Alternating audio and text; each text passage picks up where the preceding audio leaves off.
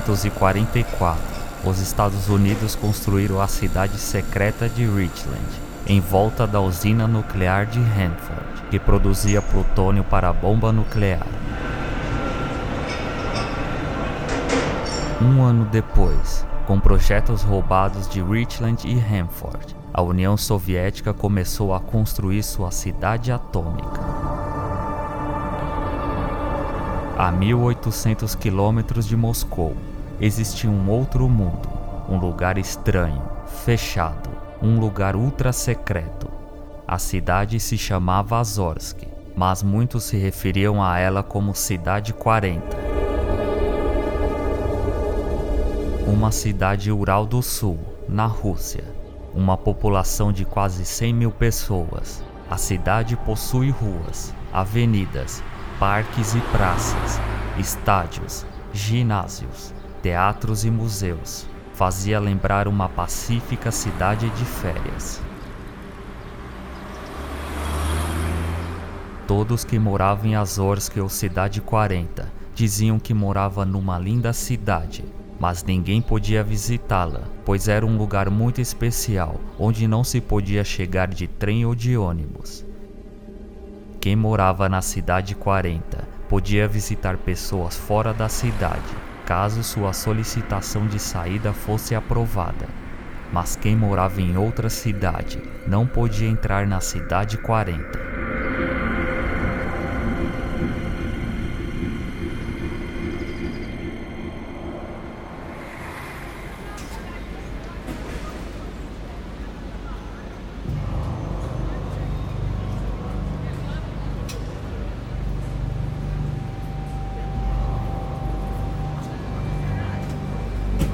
Cidades fechadas são um estado dentro do estado.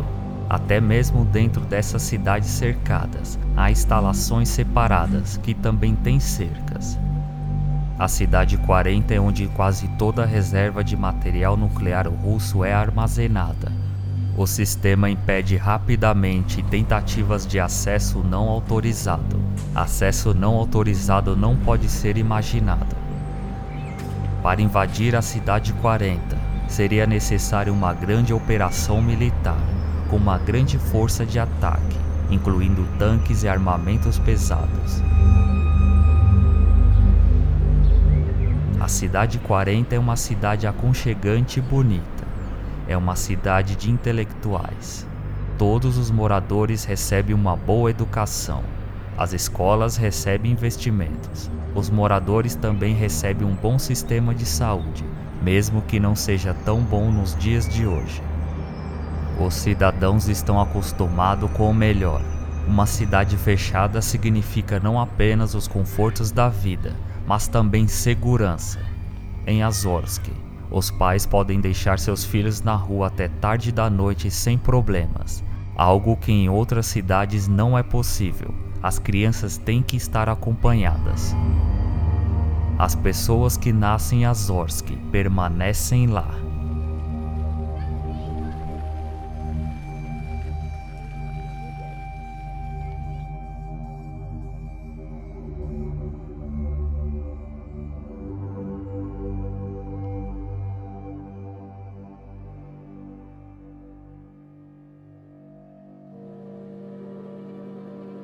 Havia uma organização chamada Planet of Hopes que lutava pela abertura da cidade.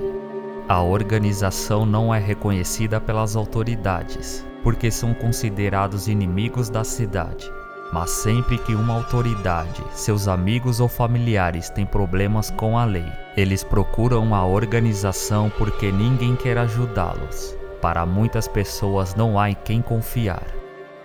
Azorsk é uma cidade fechada desde sua inauguração.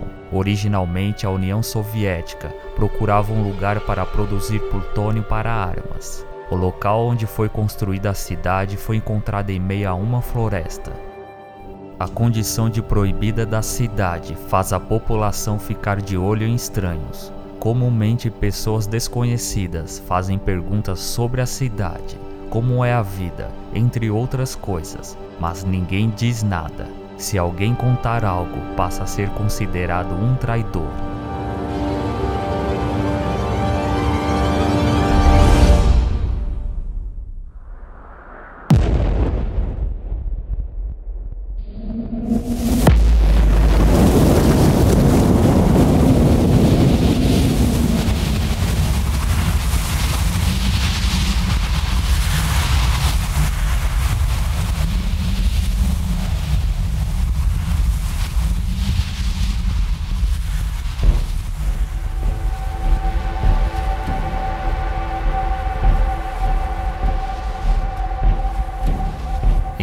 De agosto de 1945, os Estados Unidos bombardearam Hiroshima com a primeira arma nuclear usada na história. O secretário-geral do Partido Comunista da União Soviética e do Comitê Central da época, Joseph Stalin, estava determinado a criar outra em resposta. Em total sigilo, a União Soviética começou a construir sua primeira usina nuclear chamada Mayak. Apesar de Mayak ser apenas uma fábrica em Azovsk, historicamente Mayak sempre foi mais importante que a cidade. Aos poucos, pessoas eram levadas para trabalhar em Mayak, mas ao serem levadas, não sabiam para onde estavam indo. Geralmente passavam por uma longa viagem de trem onde pessoas contavam que estavam sendo levadas para uma cidade subterrânea, que viveriam embaixo da terra, mas ninguém sabia de nada. Para construir a fábrica, utilizaram mão de obra de presidiários como trabalhadores da construção. Também levaram os melhores físicos do país, todos a serviço de Igor Kurchatov para a produção de plutônio. Kurchatov era considerado o pai da bomba atômica soviética. As pessoas trabalhavam com plutônio sem proteção. Muitos morriam, então tinham que trazer mais e mais pessoas para trabalhar na produção. Famílias foram criadas, crianças nasceram. Foi assim que Azorsk se tornou uma cidade de verdade. Para manter sua localização escondida dos inimigos, Mayak e a cidade Azorsk, ou Cidade 40, não foram colocadas em nenhum mapa. Tudo era rigorosamente controlado pela polícia secreta de Joseph Stalin. Se alguém se recusasse a trabalhar, seria preso ou executado, porque passava a conhecer os segredos de Estado. Não tinham escolha.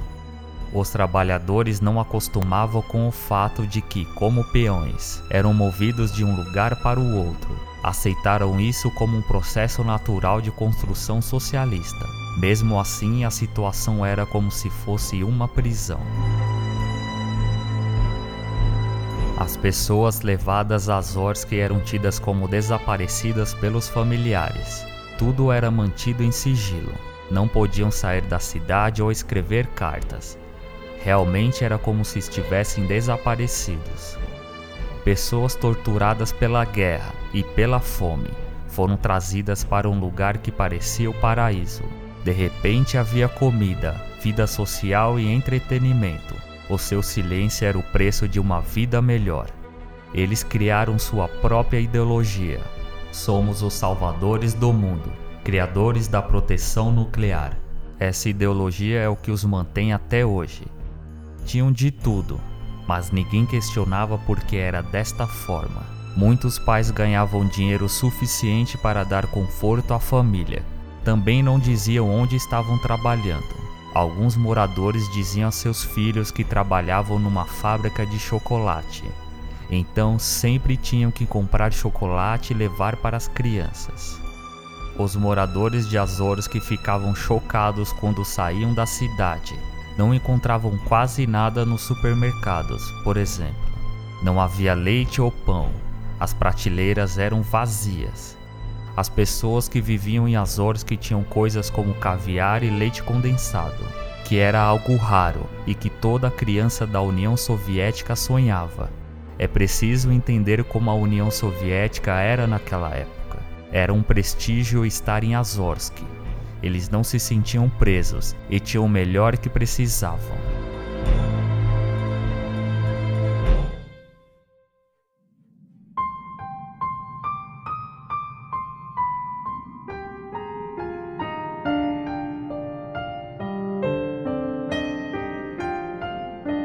Eram frequentes as mortes na usina Mayak. Muitos trabalhavam com produtos radioativos sem a devida proteção mas não sabiam a causa na época, pois não faziam a conexão. A maioria estava morrendo de doenças cancerígenas. Não suspeitavam que a cidade naquela época já não era mais adequada para humanos. Muitos faleciam entre 18 e 38 anos de idade. Crianças nasciam com um sistema imunológico fraco já que seus pais e avós trabalhavam por décadas na usina Mayak. É o resultado do impacto de longo termo da radiação. O corpo dessas crianças funcionavam de forma que toda a comida causava alergia. Outras também tinham uma série de doença de pele congênita. É uma rara desordem genética da pele, causada por uma mutação em qualquer um dos quatro genes conhecidos como responsáveis pela formação da queratina. O mais triste é que pelo menos três gerações têm grandes chances de herdarem essas doenças, já que são doenças genéticas. Os trabalhadores da usina, depois de receberem uma grande dose de radioatividade, eram dispensados para descansar. Não eram mandados para suas casas, pois o transporte funcionava em certa hora.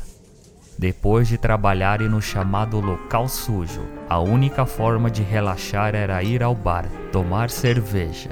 Achava-se que a cerveja tinha um efeito terapêutico de limpeza.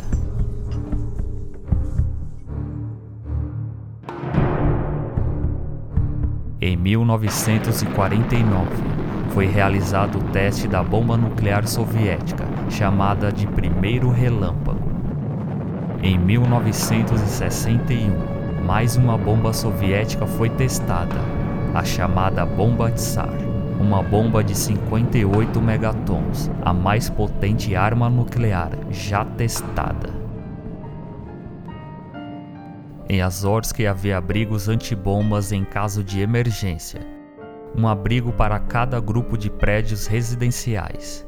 Na escola, desde a primeira série, professores ensinavam a usar os abrigos. Na medida em que se desenvolvia armas nucleares, o perigo de uma guerra nuclear de pequena escala ou explosão acidental se tornava real. Enquanto as usinas se desenvolviam, um acidente também era possível. Na cidade havia uma estação de pesquisa científica experimental. Era um instituto secreto para estudar o impacto da radiação na saúde e no meio ambiente. A pesquisa se tornou relevante com o desastre em Chernobyl em 1986, já que uma grande população estava vivendo e plantando em território contaminado. Este conhecimento seria necessário em caso de uma guerra nuclear local. As pessoas precisavam comer, elas moravam em uma zona radioativa, então métodos de sobrevivência precisavam ser criados. Os resultados das pesquisas sobre os impactos da radiação nas futuras gerações foram preocupantes. Muitas diferentes doenças foram citadas. Porém, quando a pesquisa foi publicada, todas elas foram encobertas, deixando apenas doenças alérgicas. Houve uma pressão contra publicações sobre efeitos de longo prazo da radiação na saúde e sobre como a radiação afeta as crianças. Não era permitido. No passado, a cidade tinha controles de radiação e sanitários muito rígidos. Todas as ruas eram lavadas em um determinado dia da semana. As folhas secas eram coletadas, a grama era cortada, o que ajudava a lidar com emissão de áreas de pequena escala. A cidade estava sob constante controle sanitário. Agora ninguém mais se importa. Segundo moradores, as novas autoridades não fazem nada. Nos últimos anos, as ruas não são lavadas e as gramas não são cortadas. Na cidade 40 há uma belíssima cadeia de lagos um lago mais bonito que o outro. O Lago Irtiash, o lago mais bonito, é chamado pelos moradores de Lago da Morte ou Lago Plutônio. O lago está altamente contaminado de plutônio. O Lago Plutônio deságua no rio Checha, que é a principal fonte de água da região e um dos lugares mais contaminados da Terra. O gado da vila vai até o rio e bebe aquela água. Se o gado só bebesse, receberia menos radionuclídeos. Mas ele também entra na água, misturando o sedimento com o nível superior da água limpa. O gado bebe aquela água contaminada e vai para o leite. As pessoas usam leite para fazer laticínios e bebem ele puro. Durante os primeiros anos de funcionamento, quando a tecnologia era nova e experimental, ninguém se importava o que aconteceria com o meio ambiente. Os trabalhadores não se importavam, porque tinham sido contratados para construir a bomba nuclear. Eles faziam o que mandavam.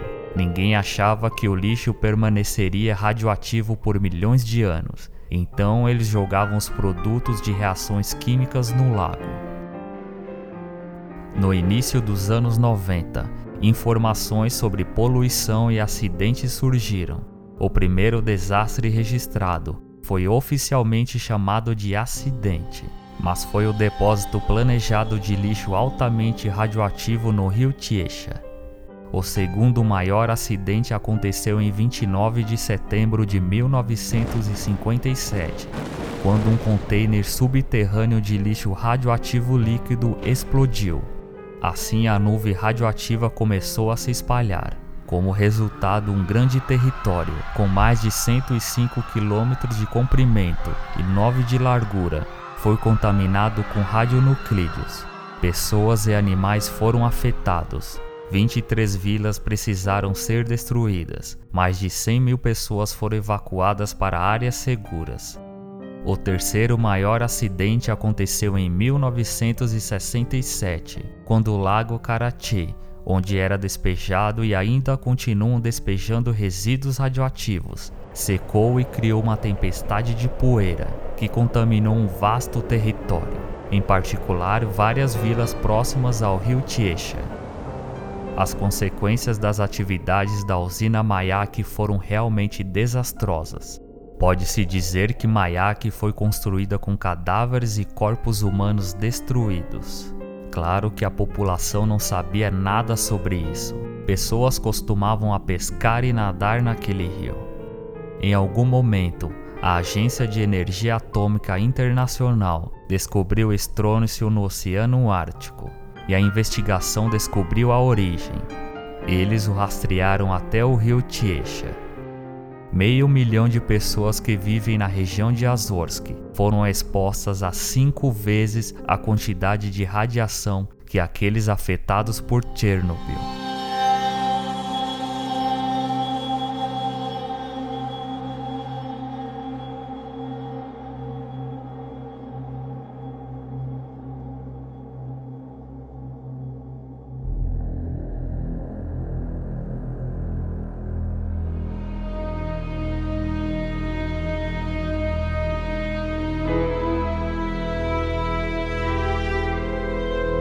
Pessoas que vivem em cidades fechadas defendem os seus direitos na justiça muito a contragosto. A população ainda tem medo e elas vão à justiça apenas quando estão desesperadas. As cidades fechadas ainda lembram a União Soviética.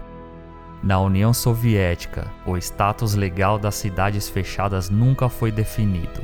Quando Mikhail Gorbachev saiu do poder por volta de 1991, e Boris Yeltsin tomou seu lugar, a população começou a perceber uma melhora. A ordem foi introduzida.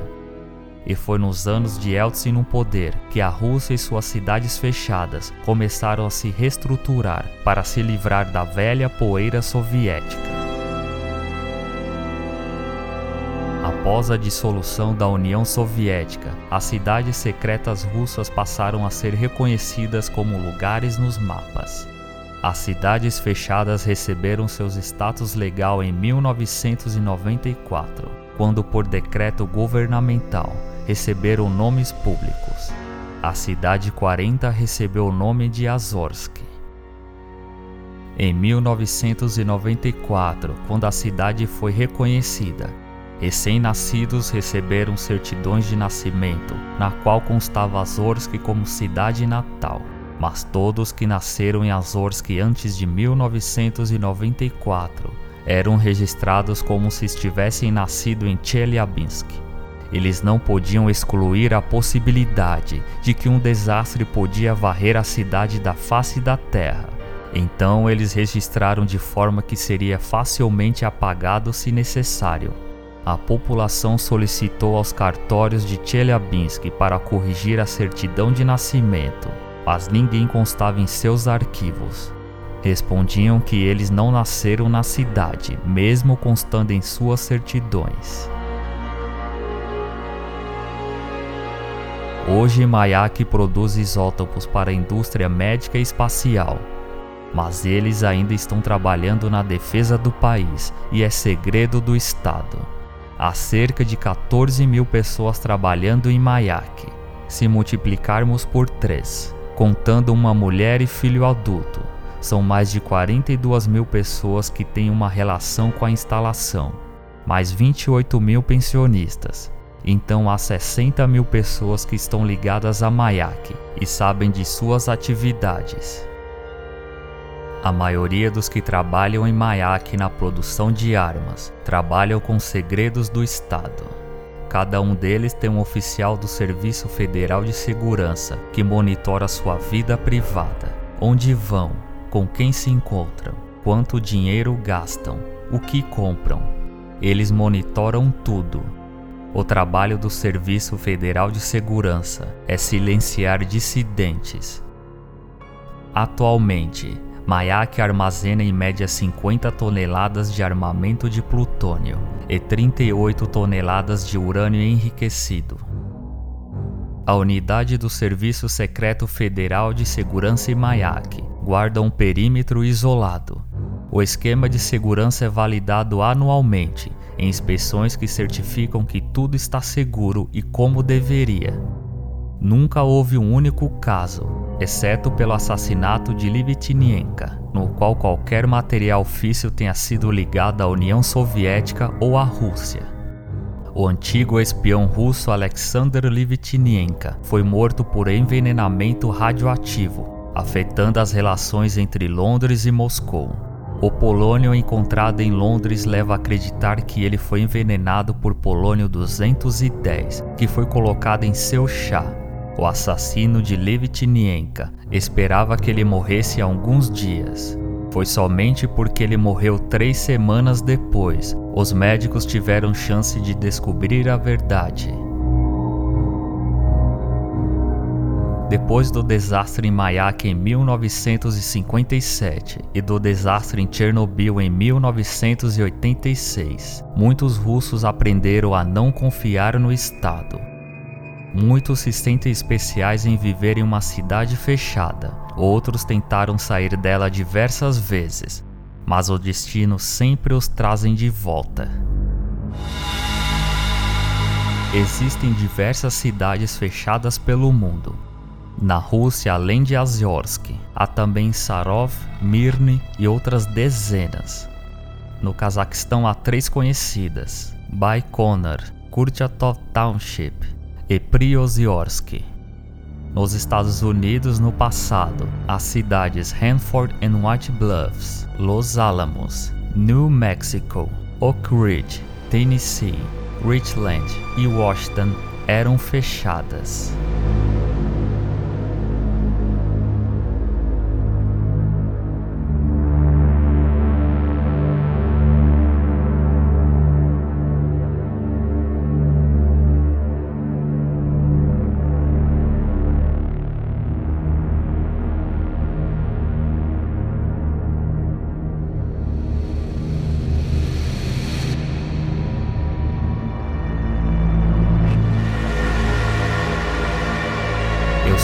Evandro Pinheiro e este foi o podcast Averiguei o Mistério.